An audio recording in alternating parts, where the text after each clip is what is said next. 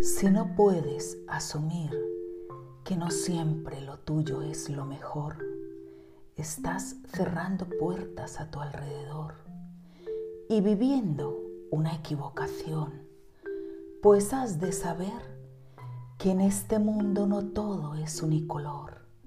Hay matices increíbles donde todo se puede ver simplemente diferente.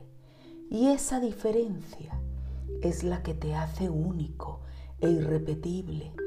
Y esa diferencia es la que te enseña a comparar con la mejor intención, que es aquella que sale del corazón, para admitir el error, para que comparar no sea odioso, porque compara sin acritud y sin hacerle daño a nadie, y para asumir por fin que lo tuyo y lo de los demás es igual de importante.